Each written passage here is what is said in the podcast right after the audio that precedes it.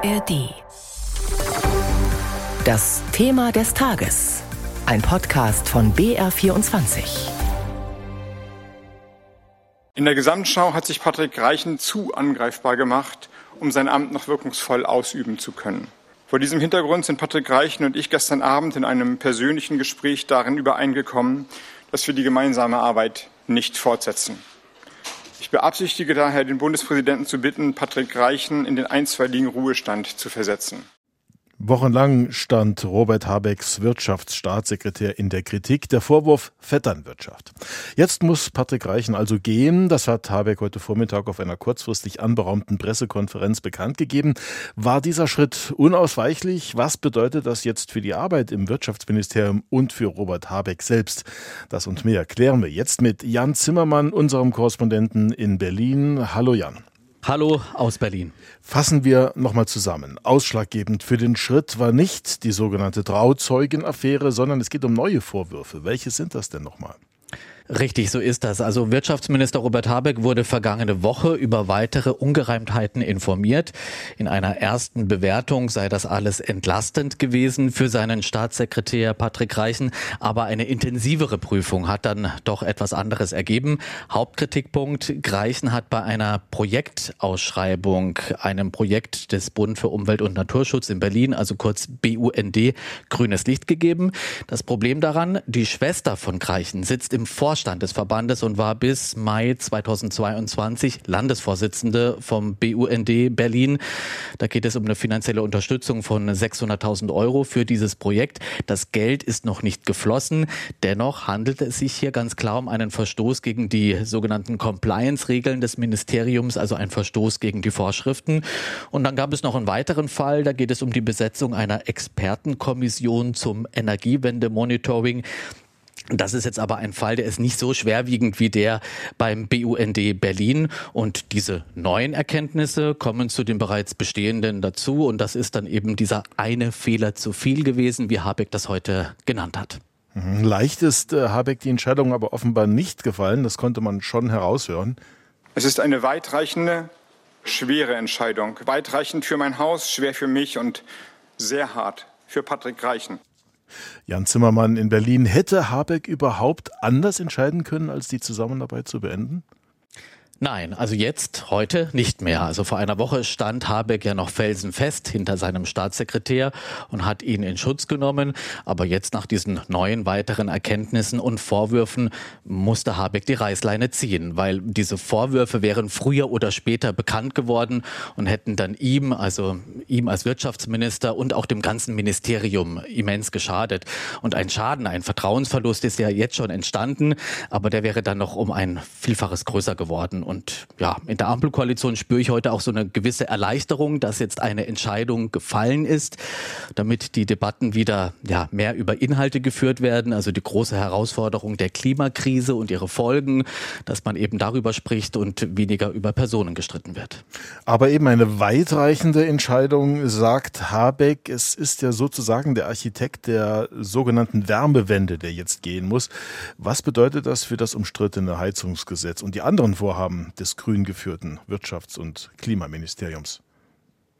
Nun, also das bedeutet nicht, dass mit Patrick Reichen auch das Heizungsgesetz und die Wärmewende Vergangenheit ist. Also das ist ja ein Gesetzesvorhaben der Bundesregierung. Auf die Wärmewende hat sich diese Koalition verständigt, zuletzt im Koalitionsausschuss. Und für das Heizungsgesetz hat das Bundeskabinett grünes Licht gegeben, wenn auch mit Anmerkungen von der FDP. Aber die Bundesregierung hält bislang an diesem Gesetz fest. Insbesondere der grüne Wirtschafts- und Klimaschutzminister Robert Habeck. Er hat hat ja heute nochmal auch betont, dass dieses Gesetz kommen wird über die Details, also Starttermin, Ausnahmen, Förderungen etc. Darüber wird bestimmt weiter diskutiert werden und da gibt es bestimmt auch an der einen oder anderen Stelle Veränderungen. Aber das Gesetz wird in welcher genauen Form auch immer kommen, vorausgesetzt die FDP bleibt dabei und überlegt es sich nicht doch noch auf den letzten Metern. Jetzt läuft ja die Suche schon nach einem Nachfolger auf Hochtouren. Es soll nach Bildinformationen schon Verhandlungen geben mit Klaus Müller, dem Chef der Bundesnetzagentur. Wie zuverlässig sind denn diese Informationen? Also ich kenne die Medienberichte, ja, aber ich halte das zur Stunde für Spekulation. Also Minister Habeck hat gesagt, er habe sich noch nicht entschieden, er will aber eine schnelle Lösung, eine schnelle Besetzung des Postens, aber da werden wir uns vermutlich noch ein paar Tage gedulden müssen. Unwahrscheinlich ist Klaus Müller nicht, also ich kann mir das schon vorstellen, er genießt das Vertrauen von Wirtschaftsminister Habeck, macht wohl einen guten Job als Chef der Bundesnetzagentur, er hat in der Hochzeit der Energiekrise einen kühlen Kopf bewiesen. Aber ob Habeck ihn und welche weiteren Namen er noch auf dem Zettel hat, das müssen wir einfach abwarten. Der Bundeskanzler hat sich ja heute in Island geäußert auf einer Pressekonferenz und er hat sich ähm, eher zurückhaltend zum Fall Greichen geäußert. Ich bin informiert worden über die Entscheidung und habe das zur Kenntnis genommen.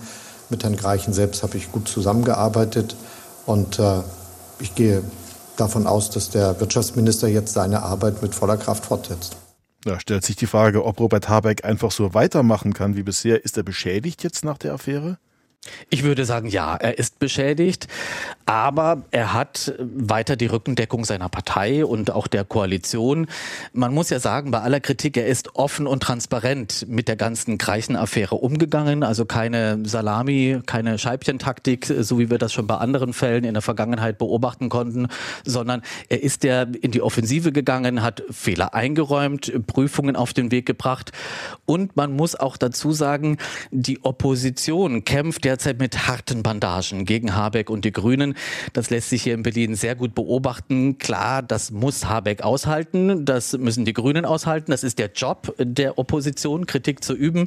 Wobei manche Äußerungen schon fragwürdig sind. Also aus den Reihen der AfD, aber auch von den Linken und aus den Reihen der Union hört man Vorwürfe wie grüner Sumpf, Versumpfung des Wirtschaftsministeriums, Selbstbedienungsladen, Kreichenclan.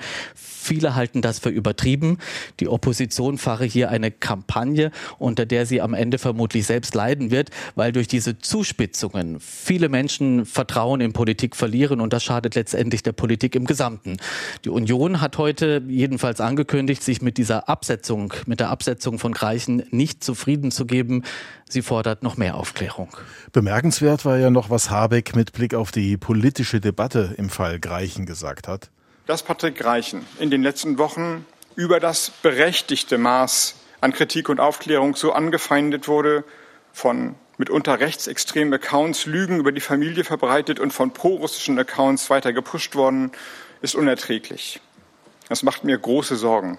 So können und so dürfen politische Debatten nicht ausarten. Hat Habeck da einen Punkt? Sind diese Shitstorms ein Anlass zur Sorge? Also es sind Folgen einer zunehmenden Empörungsgesellschaft. Ja, das erklären uns die Kommunikationsexperten und dass diese Kritik an Robert Habeck, der uns ja von russischer Energie unabhängig machen will und die Kritik, dass die Kritik an der Bundesregierung, dass das von russischen Trollen genutzt und instrumentalisiert wird, das überrascht mich wenig. Es gibt viele, die in diesen schwierigen, international angespannten Zeiten Interesse haben, dass wir uns mal schön mit uns selbst beschäftigen, bis hin zu einer Destabilisierung der Bundesregierung. Regierung. Das ist nicht neu, macht aber in diesen Auswüchsen vielen Experten Sorge, ja. Informationen und Einschätzungen von Jan Zimmermann, unserem Hauptstadtkorrespondenten zum Fall Greichen. Vielen Dank nach Berlin. Wirtschaftsminister Habeck hat die Zusammenarbeit mit seinem Staatssekretär heute beendet.